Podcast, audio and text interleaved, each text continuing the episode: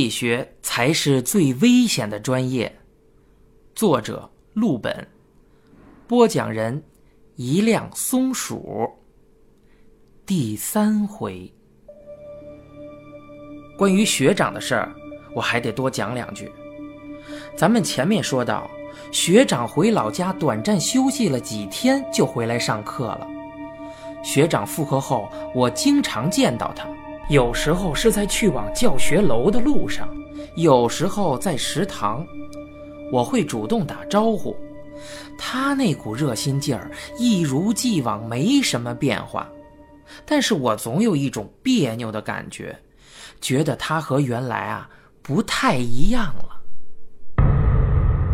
毕业之后有一段时间，我总往医院跑。每逢在医院，我总能不自觉地想起学长，这让我自己都莫名其妙。后来我终于琢磨出来，医院里的很多病人，特别是长期卧床的那种，他们的脸都和学长极其相似。我说的啊，不是长相，而是表情。他们似乎啊，时刻都在用表情这样讲述着。呃，不好意思，给您添麻烦了。学长毕业之前，又有一次我在食堂碰见他，就顺便呀约他晚上去 KTV 包夜。学长还没说什么，他身边的同学脸色先变了，露出担忧又有些责怪的眼神看着我。学长犹豫了一下，谢过我，说他不去了，让我好好 happy。等到了晚上，我又发短信邀请他。那时候啊，智能手机还不普及，彩信五毛钱一条，挺贵的。但是学长却给我发来一张照片，居然是一头驴。然后写了两个字：“谢谢。”信息里啊也没有说明来不来。最后散场，我也没有等到他。其实，看到学长发来的驴，我瞬间就明白了他的意思。我知道，他那天晚上不会出现了，甚至以后也不会再去 KTV 这种地方。但是我还是期待着。也许在我唱着唱着的时候，正好高音要上不去了，学长忽然推门而入，我能顺势给他一个熊抱，什么也不必说。关于那个驴的典故啊，是学长发病之前给我讲的，是他们社会心理学老师在课上阐述皮格马翁效应时举的一个反例。他们老师啊，说自己年轻的时候下乡，去了云南的一个小村寨里。那时候啊，天特别蓝，也不像现在似的有什么雾霾天儿。云呢也特别的低，姑娘特别漂亮，而且裙子里面都没有内衣。老师说，当时那个寨子里啊，没有多少牲口，只有一户人家有一头驴。那头驴啊，偶然走山路崴了脚，很久很久都不好。驴的主人啊，特着急，毕竟养驴就是为了干重活，要是脚废了，还不如杀掉做成驴肉火烧吃了呢。学长的老师啊，就住在这户人家旁边，知道这件事后，天天观察，终于。让他看出了点门道。有一天，老师跑到这家和男主人说：“要是我能把这驴子治好，就把那玩意儿宰了吃了，行吗？”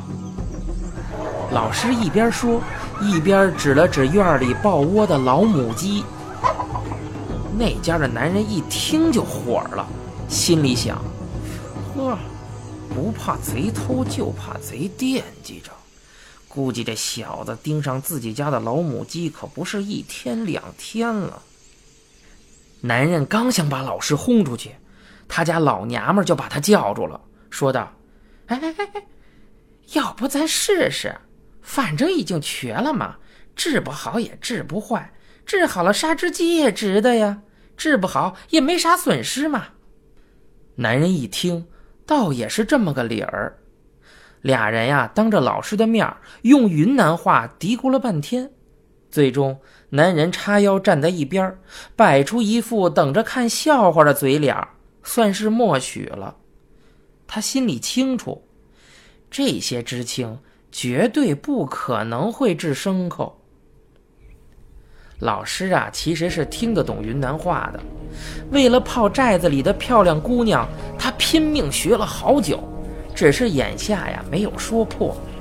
他貌似憨厚的笑了笑，走到驴近前几步，眯着眼睛绕圈儿，连续绕了十多圈儿。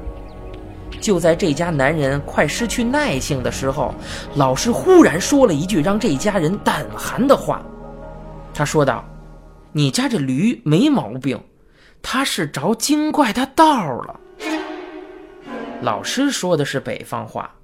这家人啊，并没有听懂，只明白了“精怪”俩字。云南地区啊，是很相信这些的。直到现在，有些人生病了，依然会找巫师治病，就更别说当初那个年代了。一说到精怪，男人忽然换了一种谨慎的语气，甚至有些恭敬地问：“呃，你懂巫术？”老师没回答，只是接着讲。他说道：“你家这驴呀，走过南边那座山之后，腿就瘸了。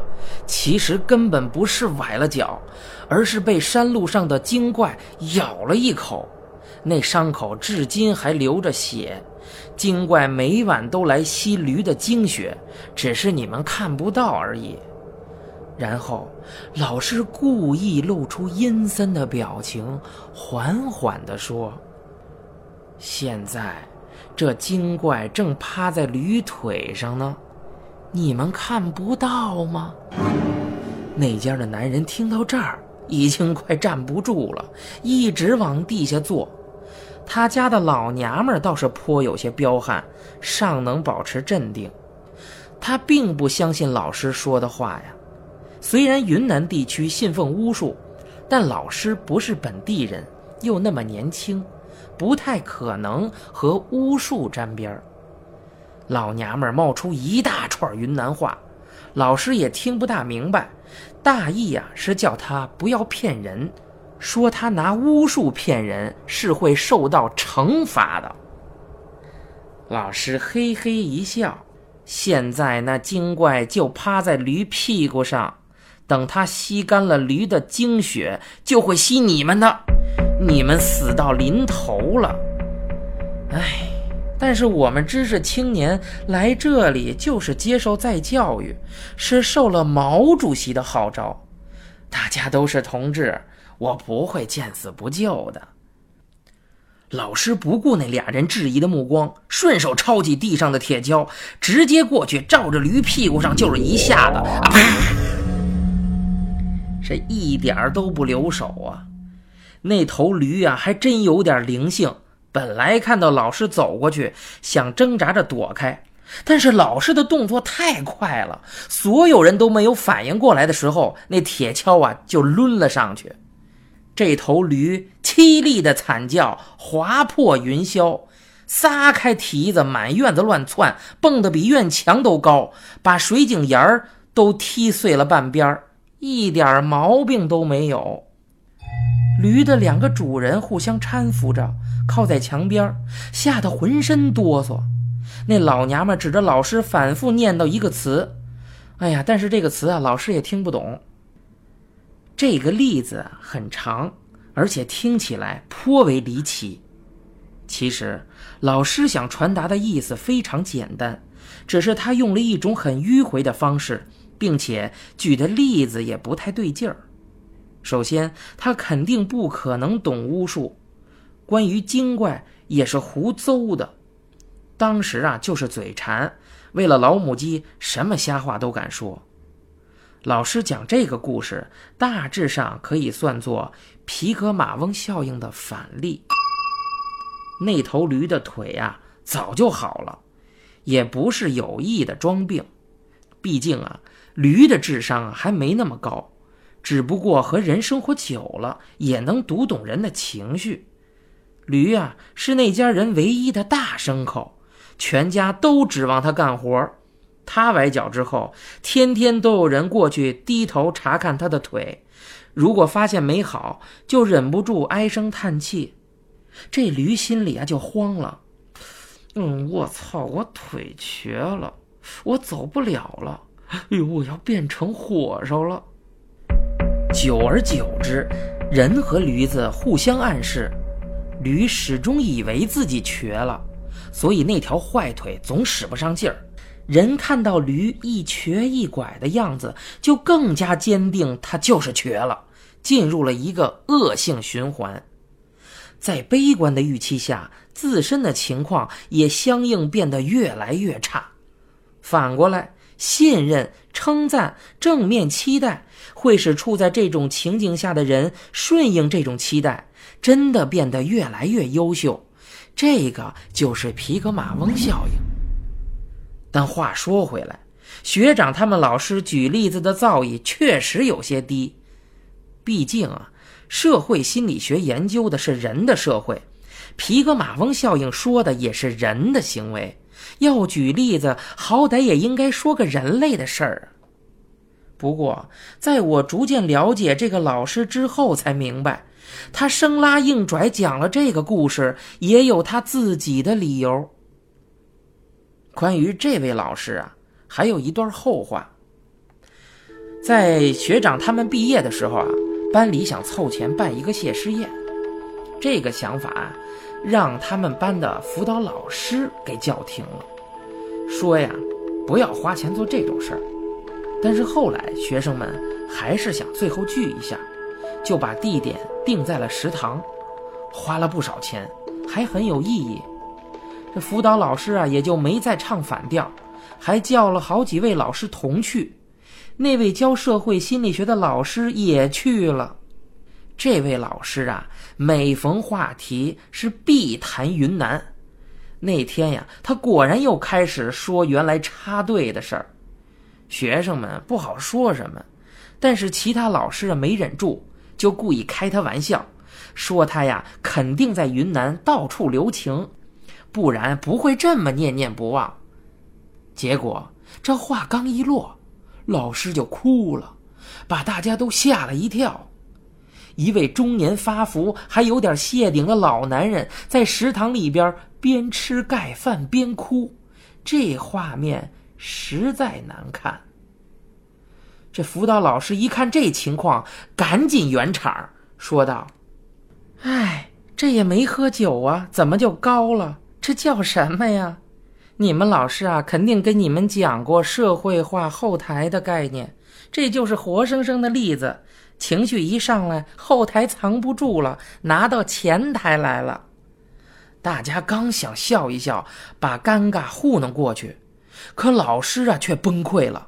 他忽然拉着学长的手，一边哭一边说：“记住，你没病。”所有人都愣了。包括学长，学长当然知道老师说的是什么，但是没想到他现在会提起这个，顿时表情僵硬起来。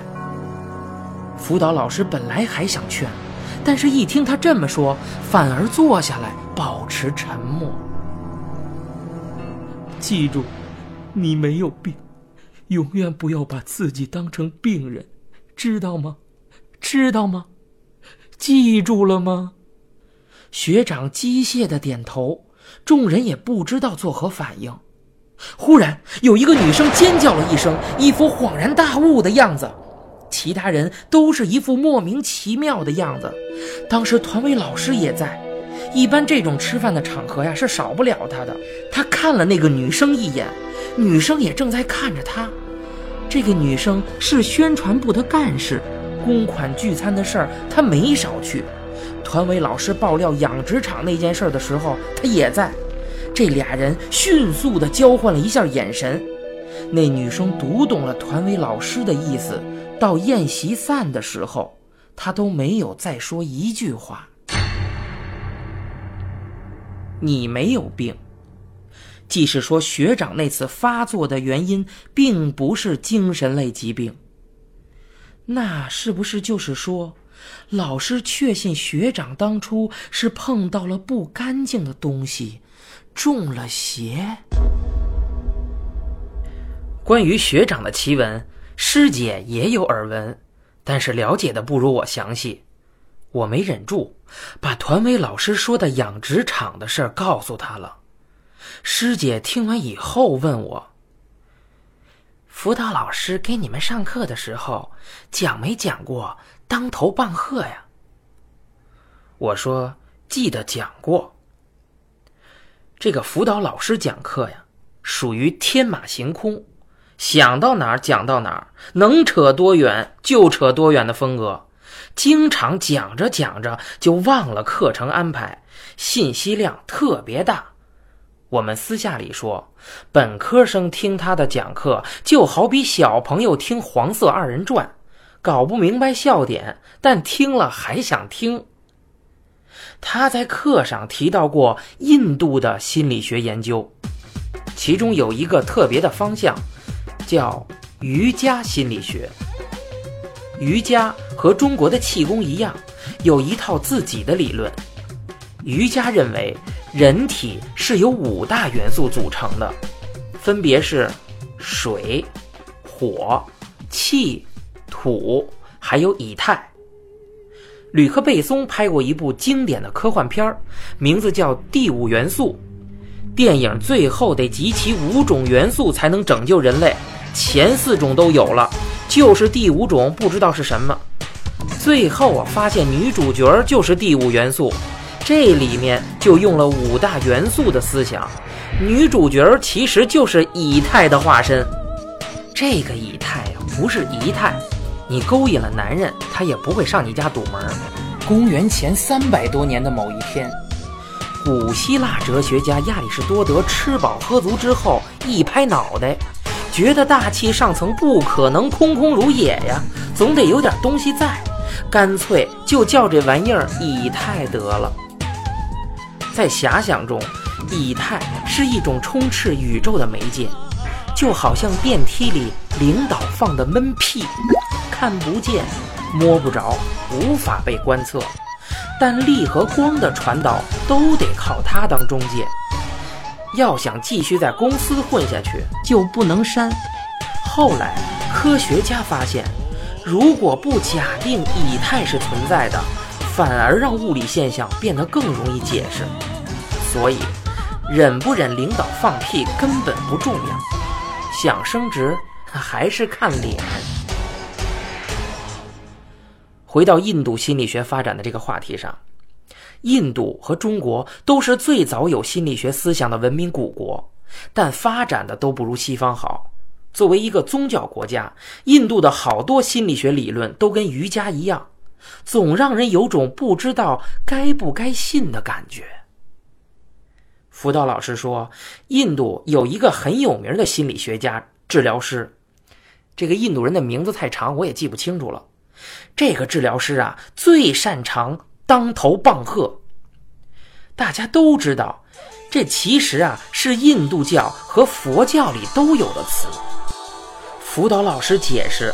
所谓的当头棒喝就是一种催眠技术，这种技术说白了就是突然吓对方一跳，制造一个思维的断点，在还没缓过劲儿来的这几分之几秒内，人是全神贯注收集信息的，因为大脑想弄明白刚才他妈的到底是怎么回事儿。这时候啊，人最容易被催眠。师姐说道。既然讲过，那就好办了。我问你一个问题，你想好再回答。学长发病的时候，辅导老师冲进来，大喝一声：“你是谁？”是不是就用了当头棒喝的技术？我连忙点头表示同意。师姐又说：“按照辅导老师自己的说法，棒喝之后应该紧跟暗示。但是辅导老师那次并没有那么做，而是又接着问了一遍：“你是谁？”我们现在已知啊，做两遍棒喝是根本没必要的，而且错过了最好的暗示时机。那么辅导老师这么做的原因到底是什么呢？我刚要说话，师姐打断我说：“技术失误先排除掉，不要想。”我说。那我就不知道了。师姐又说道：“答案其实非常简单，你肯定也想到了，只是不肯说出来。既然失误是不可能的，那就只剩下一种可能了：辅导老师是真不知道眼前的人是谁，才脱口而出你是谁的。不知道眼前的人是谁，才脱口而出。”不认识自己的学生是不可能的吧？那他是觉得当时的学长并不是他本人了。我顺着师姐的思路这么一深入分析，冷汗不自觉的就流了下来。有一次，我逮到个机会，以学术探讨为理由，干脆把这个问题拿去问了高考男生案例里的那位老师。他是我们学校心理咨询中心的主任，据说跟辅导老师私交很好。他老人家平时嘴很严，也不太和本科生讨论具体案例，因为这样可能会泄露来访者的隐私。不过，一来学长不是他咨询的对象，二来这事儿的前因后果基本上是公开的，所以老师迟疑了一下。难得正面回答了我的问题。他的意思啊是这样的：其实啊，辅导老师表面上看似做了两遍棒喝，错失了暗示的时机，但其实啊，谁规定暗示的形式就要一定和棒喝不同呢？其实第二遍问你是谁就已经是暗示了。老师说。当时情况紧急，辅导老师听到报信同学的描述后，觉得癔症的可能性比较大，但并不能这么草率确诊。唯独可以确定的是学长的自我意识比较混乱，所以用暗示的方式强迫他思考自己是谁，算是以不变应万变了。老师的这番解释，乍一听挺有道理的，但是却完全经不起仔细琢磨。不过，这倒是让我更加确定了一件事儿：在还没有确诊的情况下使用催眠疗法，太激进、太冒失了。这不可能是辅导老师的风格。从主任老师摆明了忽悠我这个态度上，我也能读出另外一层意思。这件事儿，他肯定知道的比我多，但是他不想说。所以再追问下去只是白费功夫。我听老师自己那儿嘀嘀咕咕，什么心理学这个专业得小心谨慎对待呀，什么有时候呢也不能太较真儿了。